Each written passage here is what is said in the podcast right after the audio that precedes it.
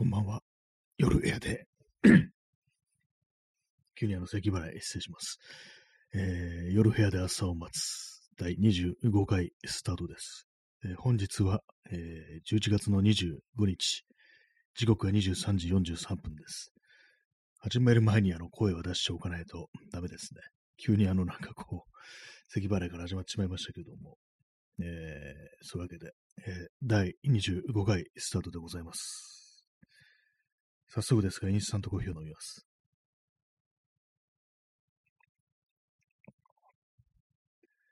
今日のタイトルがあの、寺田ノーってなってるんですけども、私もずっと寺田ノーという役者さんだと思ってました。実は寺田みのりと読むらしいです。何年か前に、何年、もっと前かな。でも、本当になんか、5、6年とかね、それぐらいしか経ってないと思うんですけども、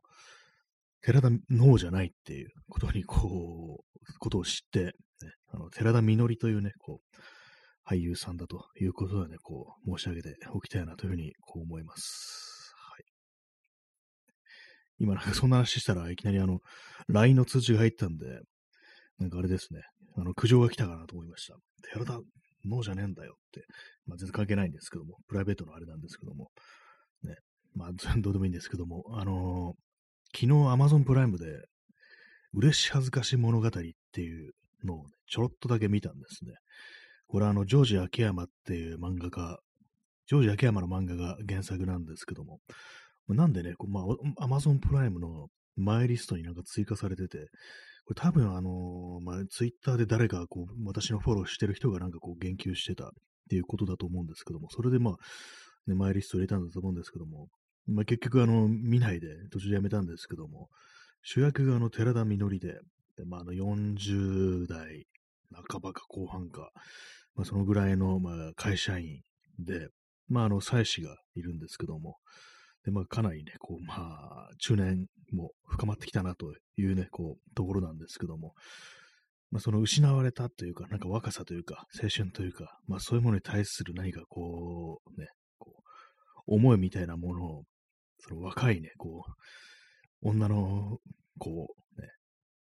女性をね、若い女性を愛人にすることによって、なんかそういうなんか元気みたいなものを取り戻そうとするっていうね、そういう話らしいんですけども、その若い、ね、こう、女子を演じるのが川上舞子という人なんですけども、まあなんかこの、ちょろっと見ただけなんですけども、その寺田みのりの演技がちょっと面白くって、なんか、普段からこんな喋り方でずっとやっていったら面白いななんていうことをね、ふと思ってしまいました。あ、P さん、えー、ドクターのあ007の悪役ですよね。寺田ノーっていうね、実はドクターノーと同一人物かっていうね、そんな感じですけど、ドクターノーもかなり変ですよね。NO なんですかね。私、あの、全然見たことないんですよ。007も。全、一作品も多分見てないんじゃないかなと思います。だからドクターノーも見てなくて、変な名前ですよね、本当にね。寺田、寺田ノーというね、人もいる、寺田みのりという人もいることでね、いるということでね、まあ、その、嬉し恥ずかし物語っていうのは、まあそういう感じで、その、ちょっとあの、寺田みのりの演技が面白いみたいな感じで、基本なんかずっとあの、まあ丁寧な、非常に丁寧なね、こう、喋り方をしてるんですよ。言葉遣いをしてるんですね。紳士というか、なんというかね、こう、中年の紳士っていう感じの、まあ私っていうふうに、ね、一人称は私ね、こう、まあ、家でも妻に対しても結構敬語を使うみたいな、敬語というか丁寧語というか、まあそんな感じで、まあ、昔のドラマとか、なんかね、映画とか見るとそういう感じの夫婦ってものを見ると思うんですけども、妻の方が夫に対してこう敬語を使うっていうね、あなたなんとかですよみたいな、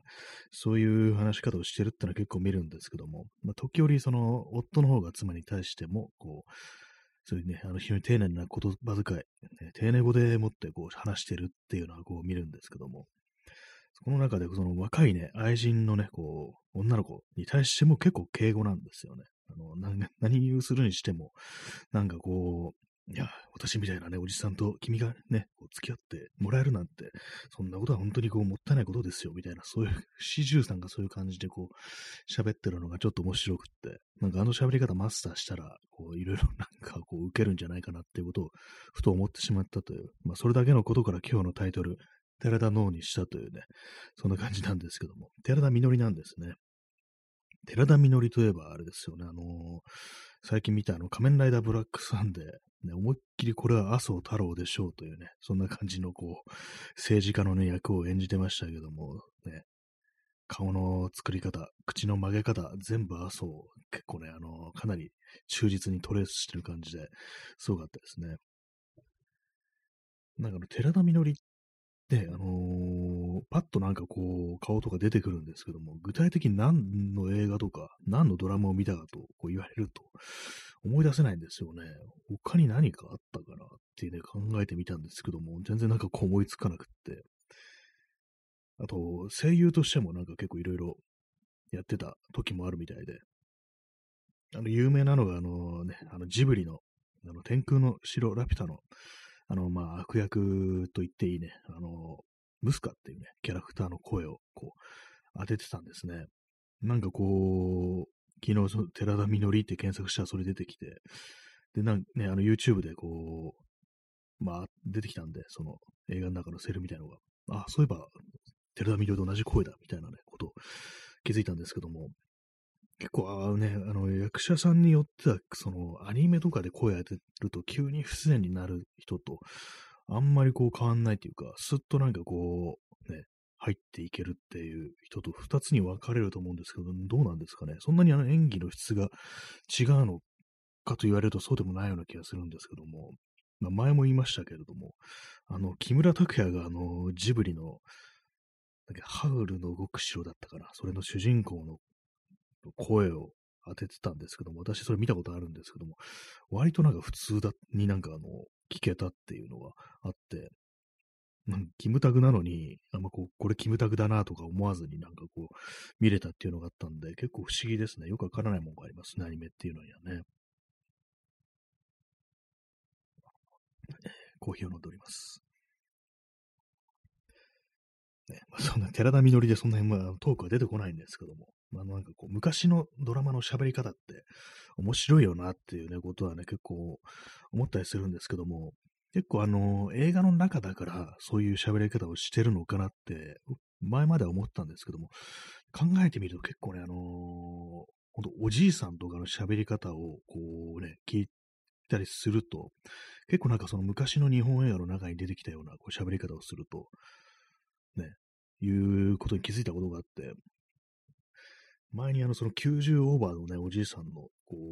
う、ね、こう喋るのをね、こう聞く機会って別にまあそんなどこでもあるだと感じなんですけども、たまたまその知ってるね、こうね、おじいさんのこう喋り方を聞いてるうちになんか思い出して、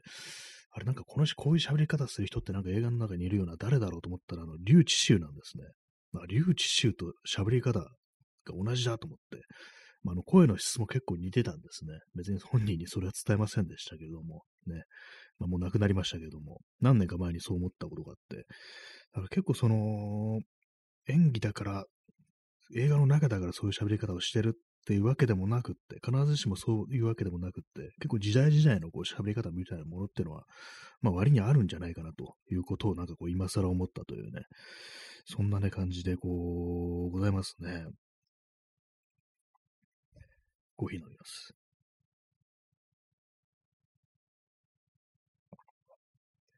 まあ私たちの今こう喋ってるこの喋り方っていうのも本当なんか未来というか、まあそれこそなんか自分より若い人たちからしたらなんか古臭い喋り方をしているというか、なんか不自然な喋り方をしているななんていうふうに思われるという、そういうことももしかしたらあるのかななんていうふうにこう思ったりするんですけども、まあ本当にこう、あれですよね、一般人というかもう市政の人々が話す言葉っていうのはこう、やっぱりあんまりそのフィクションの中には残りませんからね。やっぱりあの、ドキュメンドキュメンタリーだとかそういうものを見たときに、なんかこうインタビュー的な感じだとか、その街頭をね、歩いてる人になんか話を聞きましたみたいな、そういうことで初めてこう、まあ、このぐらいの時代の人たちがこんな喋り方をしてたんだっていう、こういうふうに思うっていうのがあるんですけども、まあね、なんかこう未来の世界のね、こう、人たちはどんな喋り方をこうしてるんでしょうか。今から聞いたらなんか本当ありえんぞみたいなね、ふうに思うのかもしれないですね。結構言葉っていうのは変わっていくんだというね、そんな話がありますね。で、なんかこう、今のこう日本語、我々の話してる日本語、まあ近代ですけども、それもずっとずっと遡っていって、それこそあの、室町時代だとか、まあそのぐらいまでこう遡ってみると、なんか話してること全く通じなんじゃないかみたいなね、なんかそんな研究をしてる人がいて、多分これ YouTube で見たと思うんですけども、すいません、あの、室町時代じゃないかもしれないです。もっと昔かもしれないです。そのぐらいの、なんかこう、まあ、遠いね、こう、昔の日本人の喋り方を再現したっていう、なんかそういうね、動画があって、まあ、全然わかんないんですよね、要は何を言ってるのか。ね。かもう未来のね、現在と未来ではこう全然こう、話し方が変わってるっていう、そういう可能性もあるなというふうに思いました。以上、寺田みのりでした。寺田みどりの話題でした。はい。ね、まあ、そんな感じで、えー、本日、11月25日の放送ですけども、あれですね、あの、11分経ちましたけども、早くも話題がなくなってしまいました。あの、昨日も話しましたけども、結構ね、あのー、毎日やると、それなりにこう、話題はなくなりますね。1ヶ月ぐらいね、こう休んでたもんですから、なんか結構いろいろもう話したいことでいっぱいになるんじゃないかなっていうふうに思ったんですけども、あんまそうでもないですね。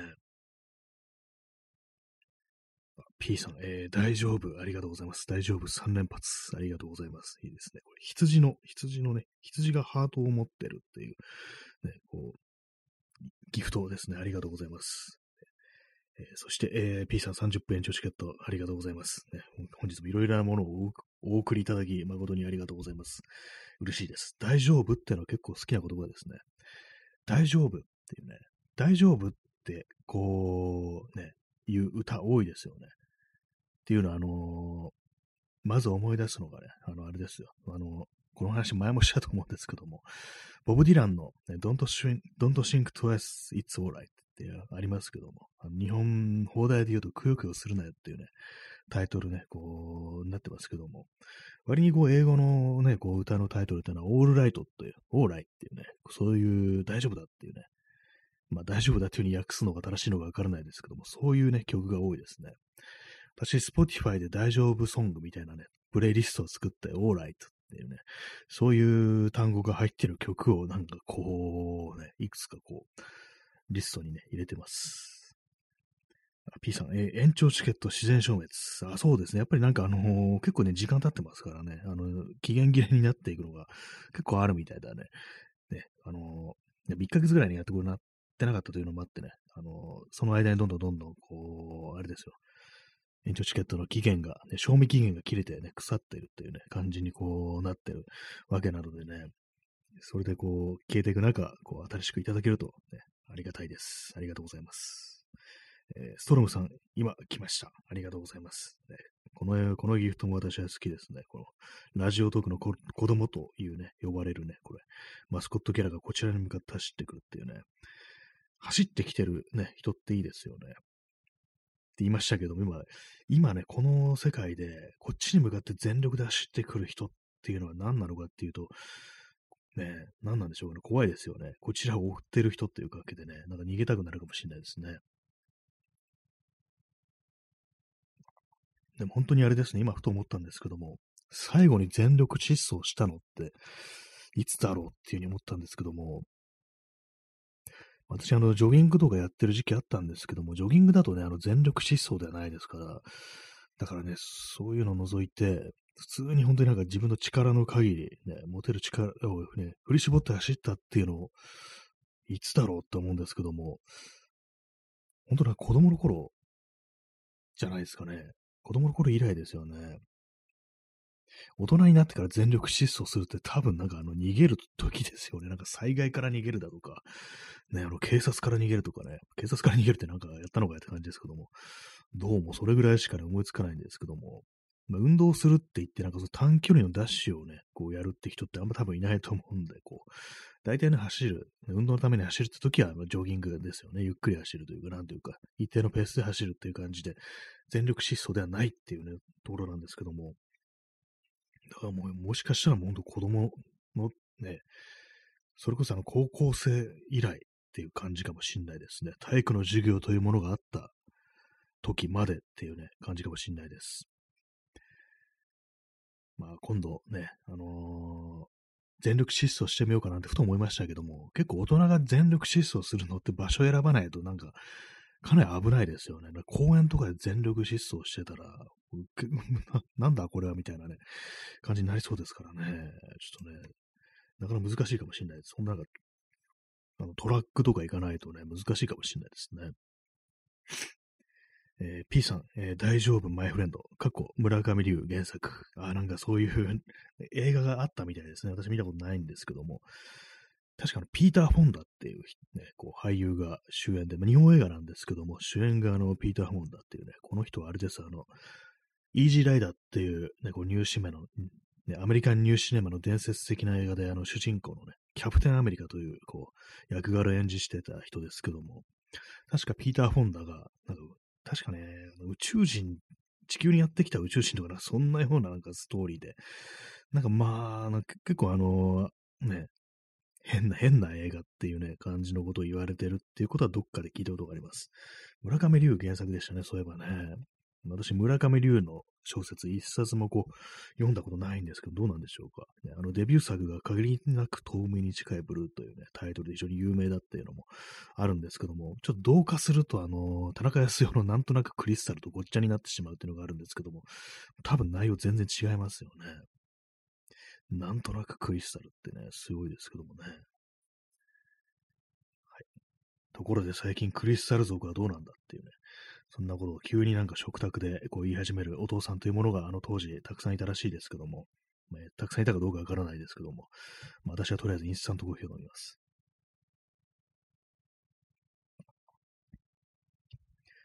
はい。ね、まあ、ナンクリとかなんか呼ばれてたらしいですね。まあ、あのよくわかんないですけど、まあ、あれ80年代、80年代、まあ、あのまあ、消費社会、新しいライフスタイルとしてなんかこういろいろ消費していくっていうね、ものでも何でもね、こう、ね、消費していくっていう、すいません、あの雑な、雑なあの認識ですいません。なんかそういうようなね、こう、若者のライフスタイルな、みたいなものをこう、かなり砕けた文化体でこう、表現した作品だったと。それがあの、田中康夫のなんとなくクリスタルってことらしいんですけども。なんかその、あれなんですね、ごっちゃになっちゃいますね、あの村上龍とね。村上龍と村上春樹の区別がついてるのに、なぜかね、こう、村上龍と田中康夫がごっちゃになってしまうという、謎のね、こう、勘違いがありますね。一時期あれですね、村上春樹のモノマネでこのラジオ始めてましたね。なんか、あの、こんばんは、村上春樹です。とかなんかそんな感じで始めてた記憶があるんですけども、村上春樹のラジオは今やってるんですかね。なんかこう、前にちょっと聞いてみたら、ちょっと面白かったっていうか、まあ、基本的になんかあの音楽をかけてるっていうね、放送なんですけども、結構ね、あの、村上春樹って、あの、インターネット上だとなんかね、あの、割と嫌われてるというか、嫌われてるっていうか、なんだかネタにされがちなね、なんかこう、小説家ってイメージあるんですけども、私別にそんなに嫌じゃなくて、まあ、あんまこう作品読んでないからかもしれないですけども、本当なんか短編集と、ノルウェーの森と、あとエッセイ集ですね。まあそんな感じのしか読んでないんで、あんま別にあの、そんなね、こう、鼻につくとかそういうことを思ったことがないんですけども、まあなんか、ものによってはね、こう、長編小説とか読むとなんか、こう、めんどくせえなみたいな気持ちになるんですかね。よくわかんないですけども。ネット上だとね、あの、よくやれやれって言ったりとか、なんかすぐ、すぐね、あの、セックスが絡んでくるみたいな感じで、こう、いろいろネタにされてはね、いますけども、ね、まあでも、あんま長編小説はそんなに読む気にならないですね。村上春樹のね、一番面白かったのは、あれですね、前も言いましたけども、あの、走ることについて語るときに、僕たちの語ることでしたっけ？なんかこう、タイトル、ロボですけども、ジョギングのエッセイみたいな、これが非常に面白かった記憶があります。その時ちょうど私がジョギングをしてた時期だったんで、こう、まあ、私の場合は別にあのフルマラソンとかね、ハーフマラソンとかそういうもの走るわけではないですけども、なんかこう、その運動することっていうね、そういう、そういうのやってる時の自分の心の状態みたいなものを深く掘り下げるというか、冷静に見つめるみたいな、そういうような内容の、こう、エッセイというのは非常に面白かったですね。まあ一切今ね、こう走ってないんですけども、本当にもう全然こう運動してないですね、本当にね。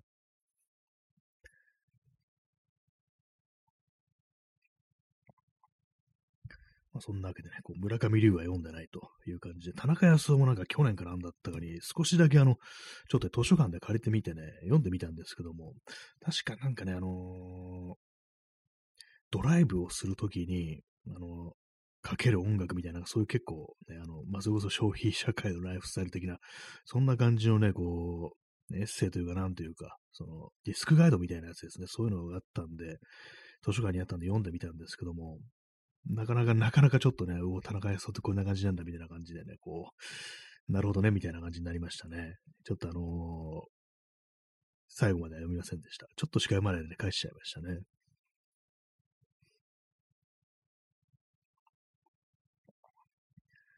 いね、話は突然変わりますけども、あのー、今なんかこう、ブラックフライデーだとかなんだかね、なんかそういうことでいろいろセールがこういろいろやってるらしいんですけども、なんかこういう時期ってね、やっぱりあのー、なんかね、何円引きのクーポンだとか、何円キャッシュバックだとか、何パーセントオフだとか、なんかそんな感じでこう、いろいろね、あれを買え、これを買えみたいな、こう、メールみたいなね、お知らせが届いたりするんですけども、まあ私のところにもそういうのがいろいろ来てたりして、あ確かに今買っとかないと確かに損ではあるな。損っていうか、あの、まあお得だな、みたいな、ね、ことを思って、こういろいろ見てるんですけど、あまり欲しいね、ものがこう、ないというね、ことに気づいてしまい、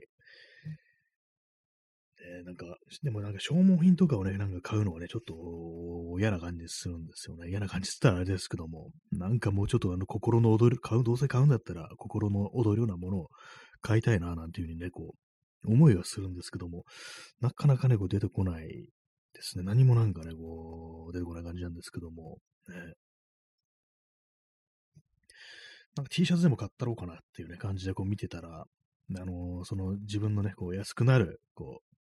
サイトでは、こう、サイズがないなんていうね、なんかそんなことがあったりして、なかなかうまくいかんもんだよな、なんてことをね、思ったんですけども、まあ、こういう時私結構あの、工具を買ったりするんですね。工具とか、あとストレージの類ですね。あの、パソコンのなんかハードディスクだとか、SSD だとか、そういうものを買ったりする時があるんですけども、やっぱりなんかそんなに気分が上がらないんですよね、そういうものって。なんかちょっと特殊なものをね、どうせだったらこう、ね、買ったらどうなのかなって思うんですけども、まあ全然何かこう、そういうの思いつかなくって。えー、なんか、物を買うのっていうのがなんか、私そんななんか面白くなくなっちゃってるっていうところはありますね。最後に心躍るような買い物をしたのってのはいつのことだろうなんていうふうにね、こう思うんですけども、全然なんかね、こう、出てこないですね、本当にね。なんかあのー、買い物とかで一番嬉しいのって、ジャンク品の中から使えるものだとかをね、こう拾い上げた時が一番嬉しいかもしれないです。私、あの、中古のカメラ屋さんとかにこう、行ったりして、そういう時にあの、ジャンクのね、なんかカゴの中に、なんかちょっといいものがあるっていうね、ね、まあ、価値はどうこう置いといて、置いてね、自分にとって役に立ちそうなものが、ね、こう、たまたまね、格安で見つかるなんていう、そういう時には結構あの、テンションが、気分が上がるような、そんな感覚っていうのは、ありますね。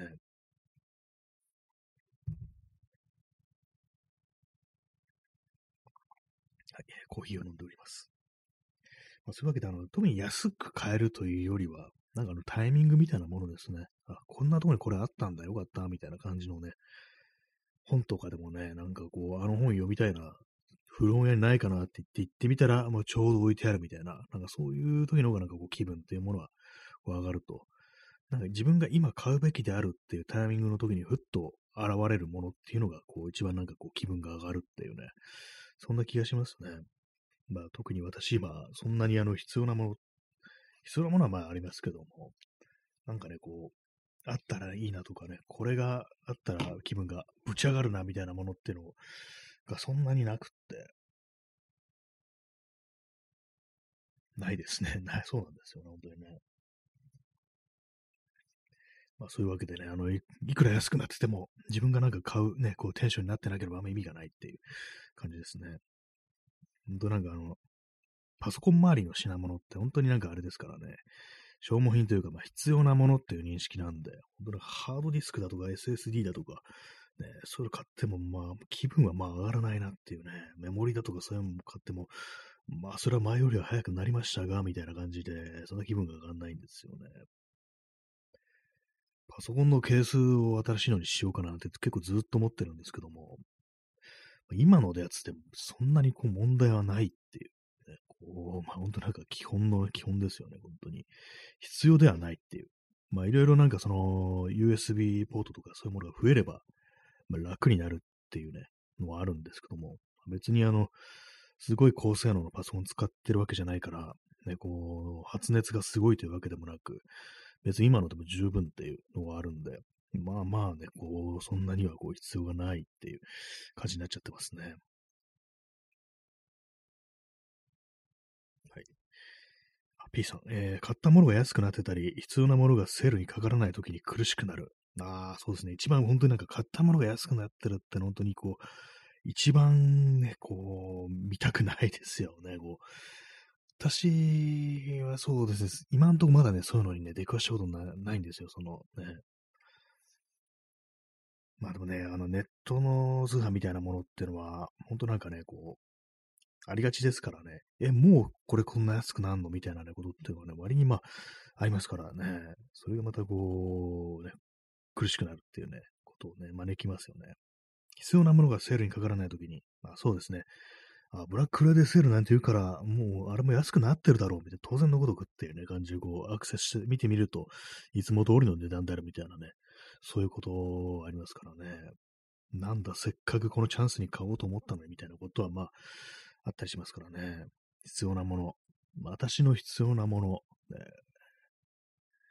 まあ、あるっちゃあるんですけれども、別に今は大丈夫っていうものしかないですね。今は大丈夫、マイフレンドっていうね、う感じですね、本当にね。あれですね、CD とか本をなんか買わなくなりましたね、そういえば。え、まあ前も言ったような気がするんですけども、ディスク、ね、あの、CD 実体ないフィジカルっていうんですかね、それか本当前に買ったのも本当大昔、2000ね、10年代前半ぐらいだと思います。もう全然買ってないです。あ、でも中古なら、中古なら買ってますね。あ、すみません。中古はの去年買ってました、普通に。買ってましたね。まあでもその新品はね、ほんと買ってないし、新しくリリースされて買いますなんていうの本当にずっとずっと前の話ですからね。なんか本当にこう、えー、まあデータ、データ、データもそんなに買ってないですよね、あんま音楽買わなくなっちゃいました。ね、一時期なんかそのデータで曲買うってことやってた時期もあったんですけども、なんかこう、やめちゃいましたね。こう、iTunes ストアでなんかちょくちょく買ってる時期もあったんですけどもね、今なんか全然こうないです、そういうの。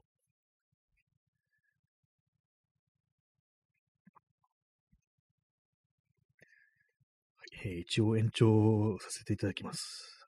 一応って言うとあれですけども、ねまあ、フルフルで30分延長するかちょっとよくわかんない、わかんないですけども、あの、あんまり、あんまりこうね、ちょっとネタがないというね、こう、ものもあり、ね。まあ、なんか、なんか本当になんかいろいろね、こう、あるんですよね。なんかね、こう、本当なんか Yahoo とか、アカウントをね、いくつか持ってると、なんなんかこう、ね、ありますよね。半額、ね。半額でなんか買えるみたいなね、そういうクーポンたびたび送ってきて、いや、そんなになんかこう、微妙なんだよなっていうね、その値引き額が上限1000円までっていうことですから、要は2000円のものが1000円で買えるよってことなんですけども、なんかそのぐらいの価格帯でなんかこう、ふっと欲しいものがあるかと問われると、別にないな、みたいなね、感じになるんで、まあそういう時は私はなんかね、あの工具を買ったりするんですよね。ドリルとかね、こうタップだとか、そういうものを買ったりして、なんかこうお茶を濁すんですけども、大体そういう風にして買った工具っていうのは全然使わないですね。こう、有効活用しないでね、こう、なんかもう置いてあるだけみたいになっちゃうんですけども。えー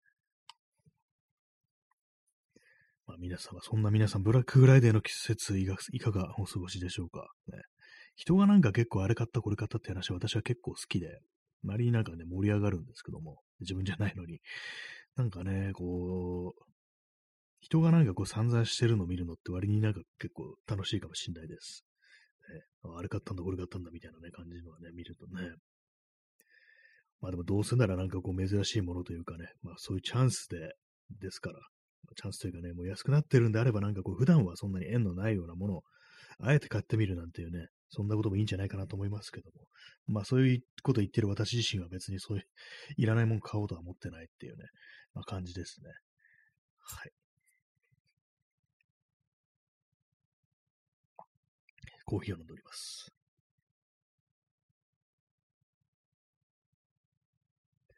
サー、サーモスタ、サーモスタットじゃない、あの、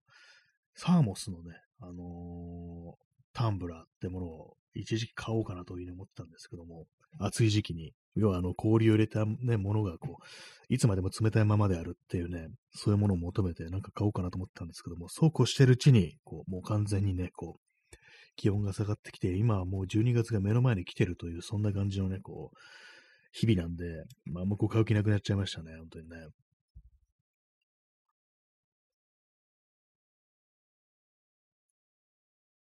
まあ、それ、それだけなんですけども。ね、まあ、皆様がなんかちょっと面白いもの買ったとかそういうのありましたら教えてください。ね、私は本当になんかこう、ね、大したもの買ってないです。最近はあの三脚の雲台ってやつを買ったり、あの、ネジ切りのタップを買ったりっていう感じで非常に地味ですね。なんかね、鉄の板を買ったりとかね、こうしてますからね。ネジとか、ボルトとか。そういう、なんかね、こう、同じ消費は消費です。もう、なんか何かを作るためのものを、こう、最近は買ってますね。今、部屋をね、こう見渡してるんですけども、えー、何もこう、ぶち上がるような買い物はしてないという、そんな感じでございます。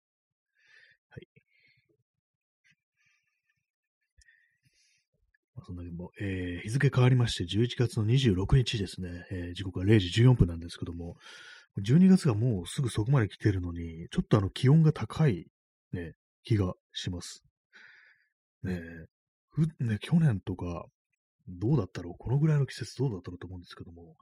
去年もそんな寒くなかったですよね。今年はもっとなんか寒くないんじゃないかなと思うと、本当なんかこ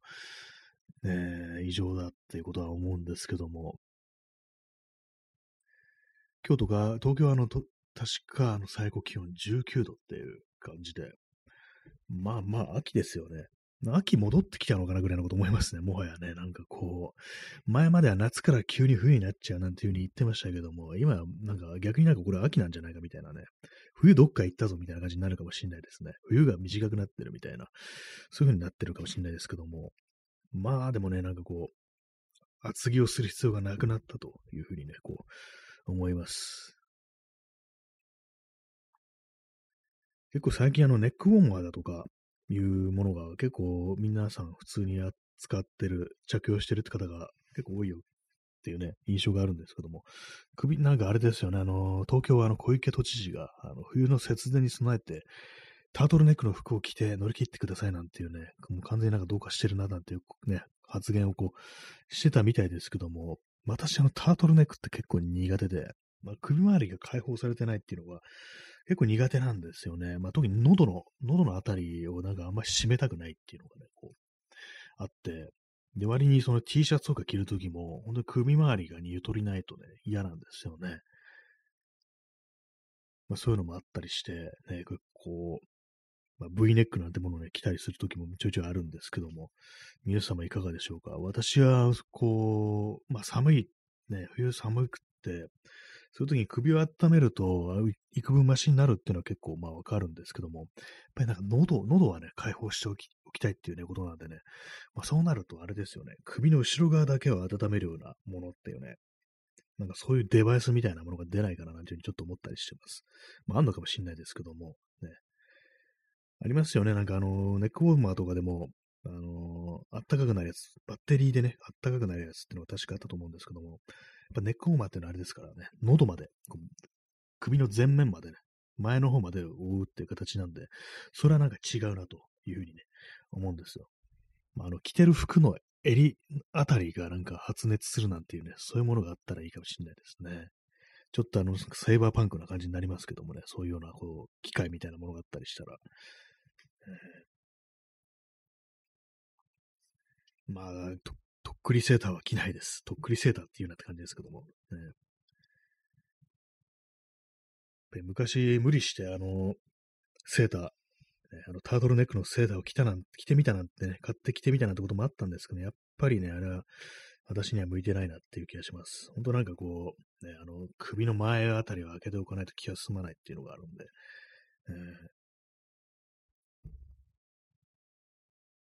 私、あの、冬はあんまこうエアコンを使わない人間で、どうやって乗り切ってるかっていうと、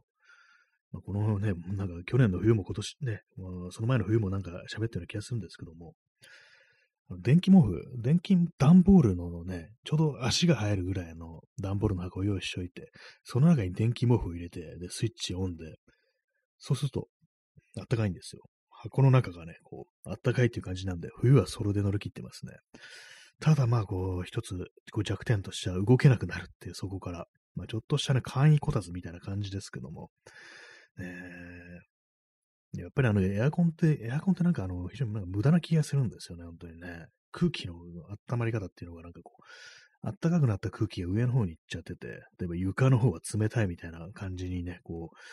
だってね、こう、なんか頭はなんかぼーやっとね、こう、暖かくなってね、ぼんやりするのに、足元はひたすら寒いみたいな感じで、非常になんか暖房器具としてね、効率としてはなんか非常に良くないなっていうのがね、こう、毎年思ってるんで、まあ、極力、ほんとなんかエアコンは使わないようにしてたりします。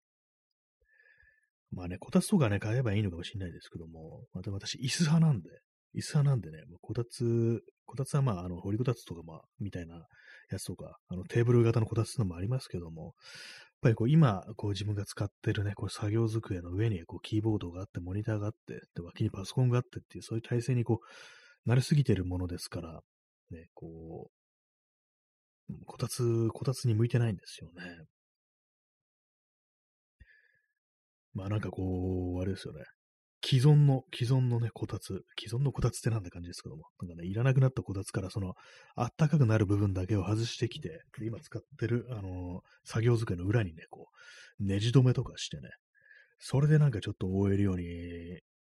毛布みたいなものを足元に配置したりしたら、もしかしたら結構いい感じになるのかななんていうふうにね、思ったんですけども、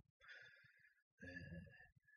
まあ、基本的になんか、こう冬、寒いのってあれなんですよ。部屋の中に置いて足元だけなんで、足元さえ何とかすれば、まあ乗り切れるという、そういう感じで私は前冬、こう生きていますね。まあ人によっては全然こう、それでも、ね、こう、寒いよっていうふうに言うのかもしれないですけども、私は本当なんか足だけ温まってれば OK みたいな感じで、こう、そんな雑な感じの生き方をね、こう、してるんですけども、皆様はいかが、どんな冬をね、こう過ごされてますか？まあ寒い、寒冬は寒いってね、思うのがね、当たり前らしいですからね。私も別に寒いとは思うんですけども。まあなんかね、こう、まあ夏もそうですけども、冬もそうですけども、やっぱり快適に過ごすためにはなんかこういろいろ工夫がね、こう必要になりますね。去年だったか一昨年だったか私、あの窓にあの、プラダンを貼るっていうね、これ断熱のためですね、こう冬に備えてっていうことをやったんですけども、まあなんだろう、これは、あんま意味ないのかなぐらいのことを今は思ってたりして。っていうのも、あの、貼り方なんですね。あの、プラダンをガラス面に直接貼るっていうやり方なんですよ。まあ、そうすると、あの、空気の層がちょっとできにくいっていうことですからね、結構その日本の、あの、金属のサッシ、アルミサッシっていうのは、その、あれですよ、本当枠の部分ですね、枠の部分。あの、鍵とかなんとかそういうものがついてて、こう、手をかけてガラガラって開けるための枠の部分。あそこからなんかこう、熱が逃げていくなんていうね、こう話をこう、聞いたりするんで、だから、本当の、ね、本当の本当にね、こう、そういうプラダンとかを使ってたね、あの窓際の断熱をしちゃうんであれば、二重窓の形にしないといけないらしいですね。たまにこうやろうかなと思うんですが、結構その工作がめんどくさそうっていうのがあったりして、未だにできてないんですけども、まあ、私、あの、その、今、プラダンっていうふうに言いましたけども、結構そのネットで作例みたいのをね、その20ワードの作例みたいなのを見てると、あのポリカーボネートの、あの、中空ポリカーボネートっていう、ね、あの、要はあの、層があるわけです。間が中、ね、中側が中空になってて、で、まあ、それを窓際にこう配置すると、その外のね、こう冷気、外と、まあ、その、アルミサッシと、そのポリカーボネートっていうね、そういう感じであの、まあ、空気の層がいくつかできることになるんで、それでなんかこう非常にこう有効であるっていうね、こと聞くんですけども、で、まあ、プラダンもまあ似たようなね、感じであるんですけども、その中空のポリカーボネートよりは、その空気を蓄えるというかね、空気を置いておく層みたいなものが薄いっていうね、ことらしく、で、私はまあ自分の思い込みみたいな勝手になんかプラダンはもうまあ全然効かないのかなぐらいのね、ことをちょっと思ってたんですけども、まあそのプラダン貼り付けても結構ね、まあ冷気ってものがやってくるんで、でこの間なんかあの建築家の人のなんかインスタを見てたら、どうもプラダンって結構効くらしいです。ちゃんとあの二重窓の体裁にしたね、時の、っていうのが前提なんですけども、多分あの窓ガラスの、ね、ガラス面だけにね、ペタッとあるだけじゃ意味なくって、やっぱりあの、ちゃんとね、こう第2の、こう、冊子みたいなね、感じでこう配置しないと、まあ、断熱としての効果は薄くなるっていうね、どうもそういうことらしいです。やっぱあれなんですよね。まあ、なんかほっとしました。でも私、あの、その中空ポリカーボネートじゃないとダメなのかなと思ったんですけども、なんでそのプラダン使うかっていうと、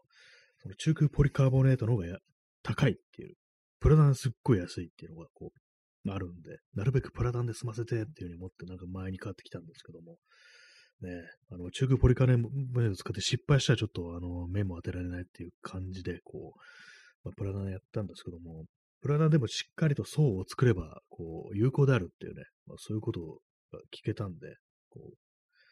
まあ、プロが言ってるんなら、まあそうであってるね、感じなんで、まあ、よっぽどなんか寒くて耐えられないなと思ったら、その工作やってみようかなというふうに思います。よっぽど寒くてっていうじゃなくて、普通にやればいいんですけども、多分夏もね、効くでしょうからね、夏もエアコンでね、こう外のね、熱気と、まあ、内側の冷気っていうものの間に層を作った方が、まあ、いいと思うんで、まあ別にやった方がいいんですけども、まあ結構その窓ですからね、窓って結構ね、工作としては結構デカ物ですよね。それがなんかこうめんどくさくって手をつけてないというね、そんな感じでございます。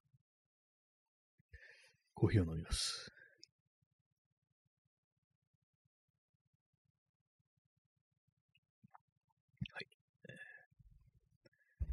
12時。12時24分ですね。最近あの近くを見て遠くを見るときに目がかすむようになりました。結構ね、今みたいに、こう、手元のスマート、スマートフォンを見て、で、それからあの、パソコンのね、ちょっと離れた、ね、パソコンのモニターの画面の右下にある時刻を見るときに、結構霞んだりしますね。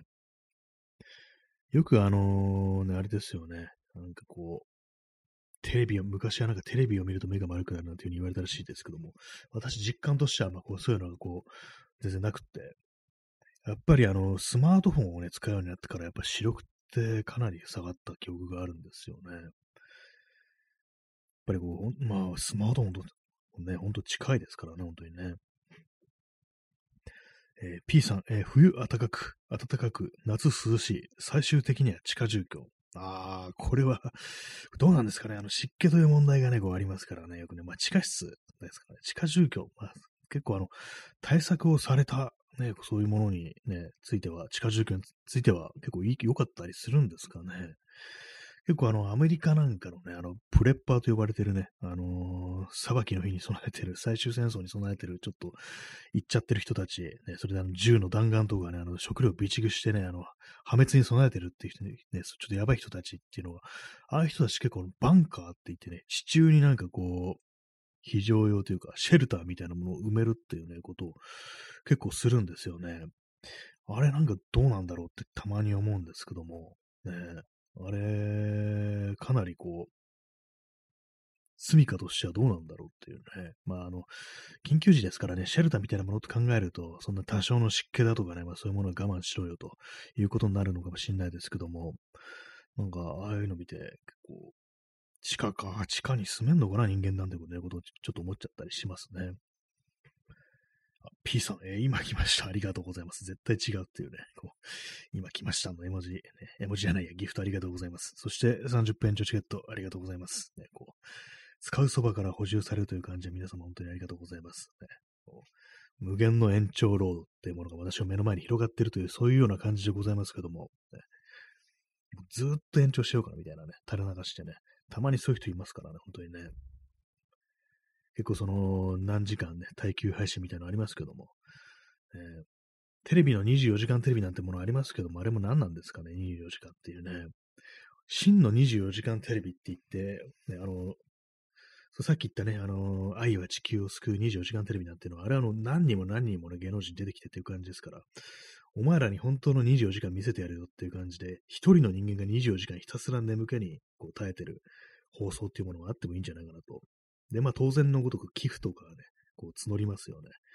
まあそのいろんなね、あの俳優が出てきて、ね、役者とかね、こうタレントが出てきたら、ギャラを払わなきゃいけないのか、それがですね、あの、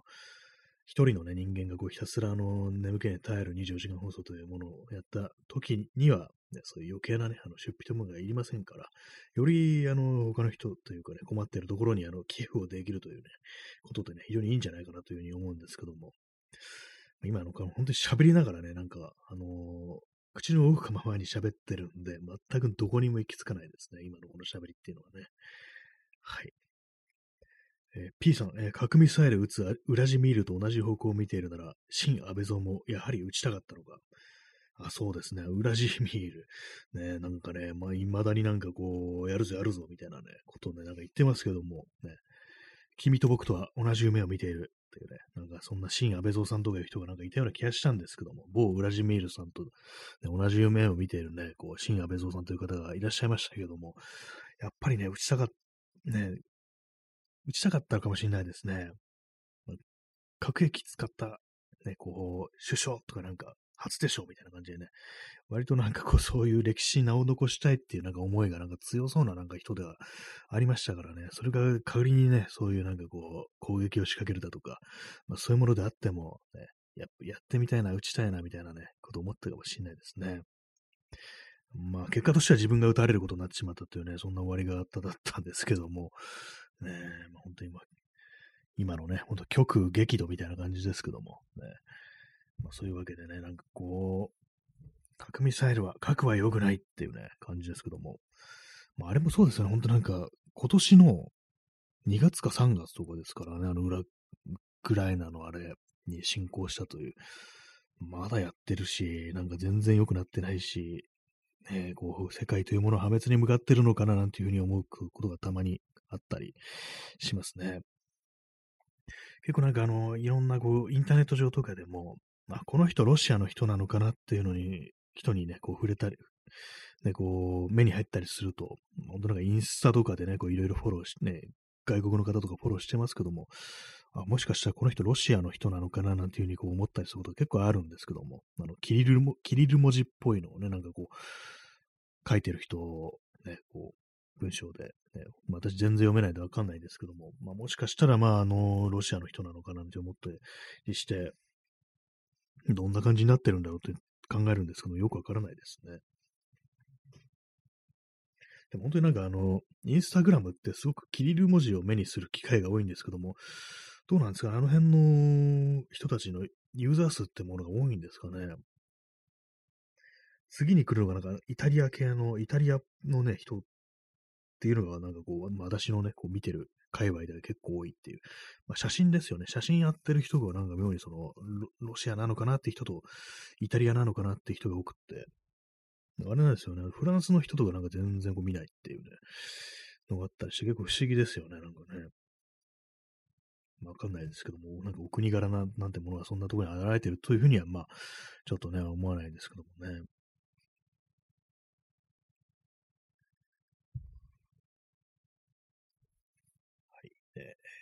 あの、おととい、あの、雨の中で、ね、結構長いこと歩いて、足の裏がちょっと若干なんか水ぶくれっぽくなったな、みたいなね、残後足になったみたいな状態いましたけども、今日もなんかね、結構ね、あのー、まだなんかこう、痛いとまでは言わないですけども、なんか違和感みたいなものが足の裏にあったんですけども、ちょっとなんか硬くなってるみたいな、ちょっとタコの出来かけみたいなね、なんかそんな感覚があったんですけども、でもなんか今日一日こう、なんか外を歩いたりしてたら良くなりましたね。まあ、それだけなんですけども、そんなこと言われてもっていうね、感じですよね。はい。でもう先からもう本当、ひたすら、あ、もう話題がないなんていうね、ことを考えながらね、本当、口の思うままにこう喋ってるというね、まあそういう感じなんですけども、ね、やっぱりね、あの、男だったら核ミサイルね、スイッチぐらい押してみーっていう感じでね、こう、どうなんですかね、いつか核兵器が使われてしまう時が、こう、来るんでしょうか。ね、昔は本当になんか冷戦時代というものはそういうもののね、ことに対する危機感というものがすごかったなんていうね、話を聞きますけども、今なんか結構ね、そのプーチンとかが核使うぞなんていうふうに言っても、まあまさか使うんでしょみたいなね、なんかそういうふうに思っちゃいたりしがちだとは思うんですけども、でも人間わかんないですからね、本当にね。本当なんかあのー、そんなね、地球の環境だとか人類のね、こう、存亡なんてものは一人の人間のメンツというものを前にしたら、鼻くそみたいなもんだっていうね、まあそういうふうに考える人もね、まあいたりするんじゃないかなと思うんですけども、まあそうですよね。こう人間結局あの、人間というのは結局自分という人間のね、こう、ある種の殻みたいなところに閉じ込められてるってことありますからね。そんなね、あの、核ミサイルうんぬんと自分のね、こう、プライドとか、誇りだとか、メンツみたいなものをね、こう、天秤にね、かけたら、当然のごとく自分というものが重くなるなっていうね、自分のメンツを守るためだったら、もう核兵器上等なんていうね、そんななんかね、こう、独裁者みたいなね、人間がいてもおかしくないんじゃないかなっていうのはね、思うんで、もしかしたらみたいなことってやっぱりね、思っちゃいますね。今なんですかね、あの、核兵器、ね、昔のなんかね、こう、昔の核兵器とかのね、話題に触れるときは、人類を何回滅ぼすことができるなんていう、そういうね、感じの例えみたいなものをね、されてた時期があったと思うんですけども、最近そういうの言わないですよね。どのくらいの核兵器があってね、これがもし使用されたらみたいな、シミュレーションというか、なんかこう、想像してみるとか、そういうことってなんかこう、あんまりこう、ね、こう、言われなくなって、その核というものの恐怖みたいなものが少し遠ざかってるっていうね、そういうことなのかなと思うんですけども、ね、P さん、えー、ミサイルは男性のシムボル、ね、シンボルじゃなくてシムボルっていうのがなかなかこう、いいですね。このね、ありますよね。こうそういう、そういう界隈。ね、こう、コンプレックスじゃなくてコムプレックスとかいうね、そういうなんか結構謎のなんかこう、運を無に変えるっていうね、ありますね。えー、ミサイルは男性のシムボルですよね。そうですね。あの、喫立した感じでね、上に飛んでいくっていうのはまさにつくね、こう、これはね、男、ね、男性自身でしょうっていうね、男性自身ってなんだよって感じですけども、ね、本当にそれは確かにあるかもしれないですね。上向いてますからね、いい感じの角度出してますからね、それね、こう、大陸間弾道ミサイルって言ってね、海の上を越えて、こうね、こう標的に命中させるっていうね、どうも我々もそんな感じで生まれてきたらしいなんていう、話を聞きますからね、何かこう、ね、目標に向かってまっすぐ放たれた、まっすぐかどうかわかんないですけどもね、放たれたものがなんかこうね、着弾して、そこからなんか人間が生まれるなんていう話をどっかで聞いたことがあります。我々は鳥にから運ばれてきたわけではないという、どうもそういうことらしいんですよね。信じたくないですけどもね。え、ストロムさん、えー、シムボルを増やしてたり、こう、どんどん逆にどんどんどんどんね、こう増やしていくっていうね、もうみんな、みんなね、こう、もうあれですよ、本当国民、ね、国民というか、あの、その国に暮らしている人間一人に一発核兵器をこう支給するぐらいのね、そのぐらいの豪気な感じでこう言ってもらいたいものだと思いますね、本当にね。ちょっと何言ってるかわかんなくなってますけども。えー、本当なんかね、競い合ってね、こう、どんどんどんどんね、その男性のシンボルをね、こう、ね、開発していった、装備していった、配備していったなんていうね、そういう時代がどうもあったらしいんですけども、今どうなってるんですかね増えてるのか減ってるのかよくわかんないですけども、まあ、依然として、まあ、その存在はしているということですから、全然油断はできないですよね。えー、P さん、えー、放たれた、えー、放たれたってね、あのさ、それですね、あの、ミサイルじゃなくてね、あの、ミサイルが、ミサイルが放たれたじゃなくて、あの、鼻が、鼻水が垂れたっていうね、えー、かっこ、寒くなると出る鼻水、ね。鼻水出てきますよね、本当に。なんか、何なんですかね。本当なんかこう、まあ、特にあの、最近はマスクしてますから、マスクしてると、ま湿気みたいなのがね、こう、まあ、冬の場合はね、湿気あるのはいいんですけども、なんかこう、水滴品となって、こう、マスクがね、なんかとんでもないことになるっていうね、一昨日雨の日ね、こう、ずっと外にいたら、やっぱマスクがなんかほんと、普通になんかもう湿ってる感じで、結構ね、大変辛いような感じになりましたけども、ね、鼻水、鼻水も鬱陶しいですね、冬になるとね。私そんなに、あのー、鼻代わりっていうのはこうないんですけども、それでもやっぱりあの寒いとね、なんかこう、どうもずずるずるずるずるしてしまうっていうのがね、こう、だったりしますね。本当夜中とかに、本当になんかこう、写真を撮るために出かけていって、で、三脚をね、こう、立てて、なんかこう、長時間ロコでね、ずっと待ってると、本当なんかこう、鼻が、鼻の感覚がなくなってくるようなところありますからね、こう、凍傷になるぞっていうような感じですけどもね。ね、なんだかんだでね、あれです、本当にこう、ごまかしごまかし1時間やろうとしてるというね、そんな感じですけども。まあなんかね、こう、冷えてきてはいるんですけども、本当なんかこう、緩やかで、なんかもっとね、あのー、季節、ね、を味わいたいっていう気もちょっとありますね。あの、日本には四季があるなんていう風に言ってね、私それ馬鹿にしてきましたけども、でもなんか冬らしい空気っていうものは悪くないなっていうね、まあ、別に冬なんて大体どの国にでもあるって感じですけども、ぱり何かこの、そのね、こう、ちょっともう少し何かこう、感傷的にさせてほしいっていう、ね、あの、季節の変わり目ぐらいっていうふうなことはね、思いますね、本当にね。去年、まあ、去年の年末とか、何も覚えてないですね。まあ、去年な、なんか結構調子悪いというかな、結構暗い気分でなんかね、こう年末年始過ごしてたっていうのがあるんで、まあなんかね、こう、元気になっていきたいところではね、本当こう、ありますね。はい、えー、時刻は0時38分ですね。まあ、夜部屋で朝を待つという放送にふさわしい、ね、そういうタイトルにふさわしい、こう、時間帯になってきましたけれども、ね、最近音楽をかけてないのは、あの、あれです。バッテリー切れだからです。バッテリー切れそうで、あの、いつも iPod 使って音楽かけてるんですけども、そのバッテリーが切れそうで、でも、なんかこう手をね、伸ばしにくいところにその iPod が置いてあるもんですから、めんどくさくって、やってないと、充電してないから音楽かけないという感じになってます。だからあんまりこう、ね、あの、音楽なくて、音楽なくてもいいかもしれないですね。結構めんどくさいんですよ、あれ。なんかあの、スイッチをオンしてね、こう、ね、なんかこう最近そういう些細なことが結構めんどくさく思うようになっちゃって、ね、あれなんですよね。ほんとなんかこう、スピーカーのスイッチ入れるとかね、その iPod の、ね、プレイリスト、ね、こう、あの、ホイールでしたよ。昔あの iPod クラシックですから、くるくるくるくる回して、こう、2のこうね、プレイリストのところまでこう、ね、あの、カーソルを持ってって、それでね、カチッと真ん中のボタンを押すっていうね、そのほんのなんかね、こう、1分もしませんよね、そんなもの。そういう作業がなんか非常にめんどくさくて仕方ないというね、そんな感じになっちゃってるというね、こう、またしてもなんか元気がない話になっちゃってますけども、えー、まあ、気合、気合って言ったらあれですけども、まあ、なるべく元気で生きていたいというふうにはこう思いますね。は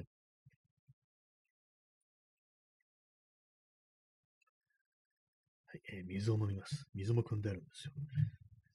汲んであるって変な言い方ですね。井戸じゃないんだからって感じですけども、水道の水ですね。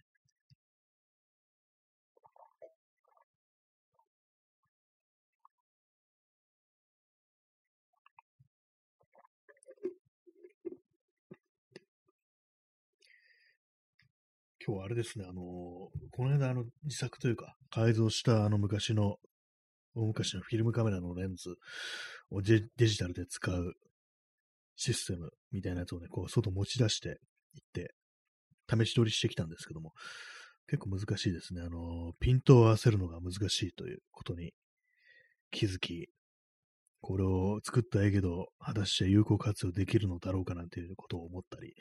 してます。結構昔のレンズっていうのは、あの、描写がね、あの、そこまで今の現代のレンズみたいにくっきりしてないから、ちょっとね、あの解像度が低いとまでいかないですけど、なんか眠い印象になるんですね。そうすると、そういう特徴を生かして、なんかこう、あの、ポートレートみたいなものを撮ればいいのかななんていうことをね、ふと思ったり、こうしたんですけど、まあ人間ですよね。人間というものを撮ったりしたらいいんじゃないかなというふうに、こう、ふと思ったんで、これからなんかね、ちょっと、ね、人間撮る機会ってあんまないですからね、友人ぐらいしかね、こう撮らないですけども、なんか、ね、こう、なるべく、なるべくなんかこう人間というものを撮っていきたいな、なんていうふうに少し思ってるところでございます。はい。また、また微妙な時間が残っちゃってますけどもね、今日はなんかあの、寺田ノーっていうね、なんかこうタイトルってなんかわけのわかんない話し始めましたけども、やっぱりあの難しいですよ、本当寺田みのりの話だけで1時間話せる人ってどんな人なんだろうって思いますけども、相当なあれですよね、ファンですよね。一つのこう俳優とかね、こうまあ、人物でこう1時間語るってね、こう語れって言われたら結構難しいですからね。っていうふうに言いましたけれども、今、あの、新安倍蔵さんならこの放送1時間くらい余裕でできんじゃないかなっていうふうにちょっとね、思いましたね。まあ、語ると言ってもね、もう大半がなんか悪口になりそうなね、まあ、そんなところなんですけども、ね、本当なんかあれですよ。この放送出てくる名前でね、なんか一番ね、こう、言及の回数多いのがね、安倍蔵さんですね、本当にね。はい。そんなわけで、えー、本日も、えー、1時間にわたってお送りしてまいりました。えー、夜部屋で朝を待つ、えー、第25回ですね。本日も皆様、えー、ご清聴ありがとうございました。といったところでまだあの30秒ぐらい残ってると。まあ、全部ね、あの使い切る気、ね、最後までやってなくてもいいんですけども、まあ、なんかこう気持ち悪いということでね、大体毎回あの、ね、自らの×ボタンを押すことはなく最後まで喋ってるというね、そういうスタイルでやっておりますけども、まあそんなわけでね、まあなんかこう、ね、皆さんもあの病気にならないようにね、お気をつけてお過ごしくださいと、ね、いう、そういう感じで本日の放送を締めさせていただきたいと思います。それでは皆様、さようなら。